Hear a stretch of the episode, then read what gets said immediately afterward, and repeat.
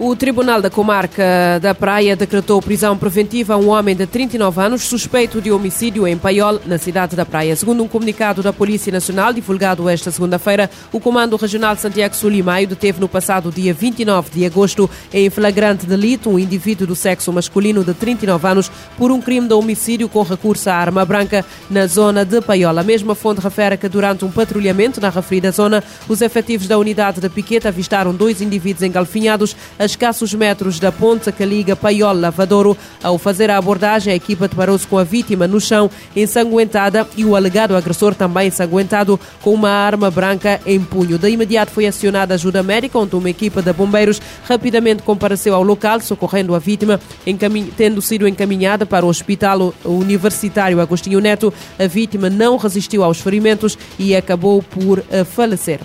Mais de 1,8 milhões de pessoas que fogem da violência no Sudão deverão chegar este ano a cinco países vizinhos. O alerta é das Nações Unidas que anuncia que precisa de pelo menos mil milhões de dólares para prestar ajuda prote e proteção essenciais. A Agência das Nações Unidas para os Refugiados e 64 organizações humanitárias e da sociedade civil apelaram à disponibilização de mil milhões de dólares para prestar ajuda e proteção às pessoas que devem chegar aos países vizinhos do Sudão até o final de 2023. Trata-se de um aumento de duas vezes em relação ao montante inicialmente estimado em maio para dar resposta à crise, uma vez que as deslocações e as necessidades continuam a aumentar. Mais de um milhão de refugiados repatriados e nacionais de países terceiros já fugiram do país desde o início uh, do conflito uh, entre as duas forças militares rivais que querem tomar o poder uh, no Sudão. O governo da Cuba anunciou esta segunda-feira o desmantelamento de uma rede de tráfico de pessoas com sede na Rússia que recrutava cubanos para lutar como mercenários na guerra na Ucrânia. O Ministério do Interior detectou e está a trabalhar para neutralizar e desmantelar uma rede de tráfico de seres humanos que opera a partir da Rússia para recrutar cidadãos cubanos radicados na Rússia, incluindo alguns da Cuba, refere-se num comunicado do Ministério dos Negócios Estrangeiros da ilha. Neste sentido, as autoridades cubanas sublinham que a ilha que neutralizaram tentativas desta natureza e foram iniciados processos penais contra pessoas envolvidas nestas atividades. O ministro dos Negócios Estrangeiros cubano defendeu ainda que a Cuba tem uma posição histórica firme e clara contra os grupos mercenários e desempenha um papel ativo nas Nações Unidas em repúdio desta prática. O governo cubano e os meios de comunicação oficiais têm feito o eco da retórica de Moscou quando se referem à invasão da Ucrânia pela Rússia, mas eh, nas Nações Unidas optaram em várias ocasiões por se abster ao invés de apoiar as posições eh, do Kremlin.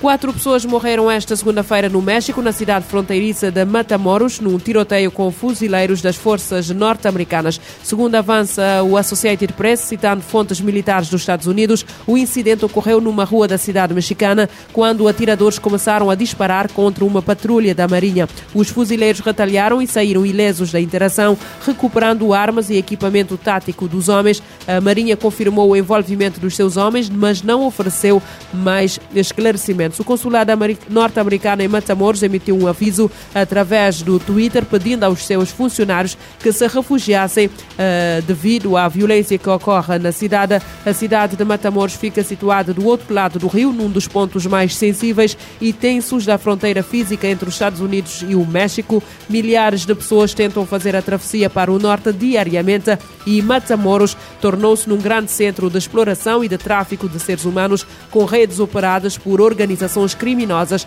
eh, na região. Este é o mais recente incidente envolvendo norte-americanos naquela região.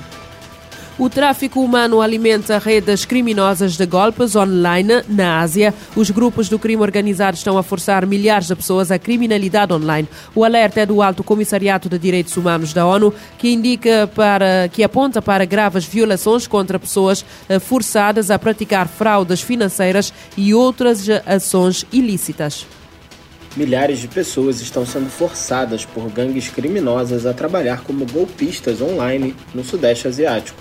Segundo o relatório divulgado pelo escritório do Alto Comissariado de Direitos Humanos da ONU, o tráfico de pessoas é direcionado para gerar mão de obra em práticas como golpes financeiros, fraudes com criptomoedas e apostas ilegais. De acordo com o documento, As vítimas enfrentam uma série de violações e abusos graves, incluindo ameaças à sua segurança e proteção. Muitas delas foram submetidas a tortura e tratamentos cruéis, desumanos e degradantes, detenções arbitrárias, violência sexual, trabalho forçado e outros abusos dos direitos humanos.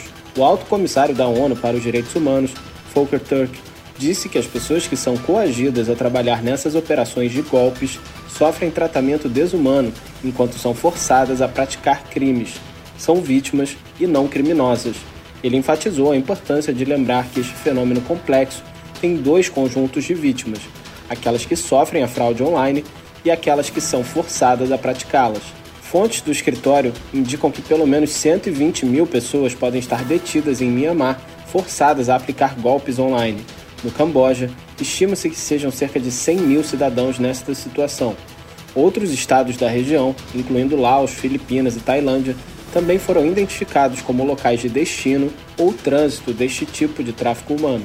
O documento indica que a maioria das pessoas traficadas para as operações de golpe online são homens, embora mulheres e adolescentes também estejam entre as vítimas. A maioria não é cidadã dos países em que ocorre o tráfico. Muitas das vítimas têm educação formal, por vezes oriundas de empregos profissionais ou com licenciatura ou mesmo pós-graduação, alfabetizadas em informática e multilingües.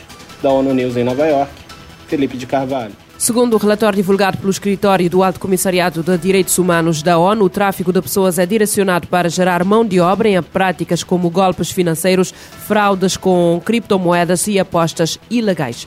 As autoridades do Irão bloquearam um jornal digital considerado o próximo da facção reformista a menos de duas semanas do aniversário da morte violenta da jovem Masha Amini, que desencadeou fortes protestos na República Islâmica. O bloqueio foi anunciado pelo próprio jornal digital nas redes sociais, segundo a agência espanhola F. As agências Fars, próxima da Guarda Revolucionária, afirmou, aliás, a agência afirmou que o jornal digital foi bloqueado devido a um editorial intitulado Leilão da marca Irão, porque é que a política externa do Irão está tão enfraquecida. A decisão ocorreu dias depois de um tribunal de Teherão ter condenado duas jornalistas a três anos de prisão, com grande parte da pena suspensa por conspiração e conluio. Segundo o Comitê para a Proteção dos Jornalistas, quase uma centena de jornalistas e fotógrafos foram detidos por terem feito a cobertura das manifestações no Irão, dos quais 72 foram libertados sob fiança. Mas Amini, uma jovem curda de 22 anos, morreu depois de ter sido detida pela polícia da moral por alegadamente violar o código de vestuário rigoroso imposto pela República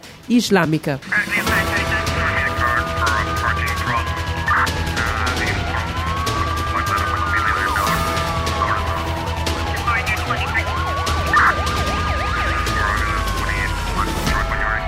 Este programa está disponível em formato podcast no Spotify e em radiomorabeza.cv.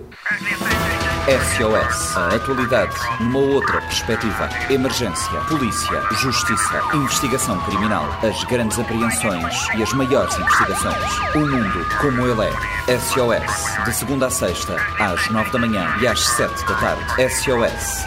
Na Morabeza.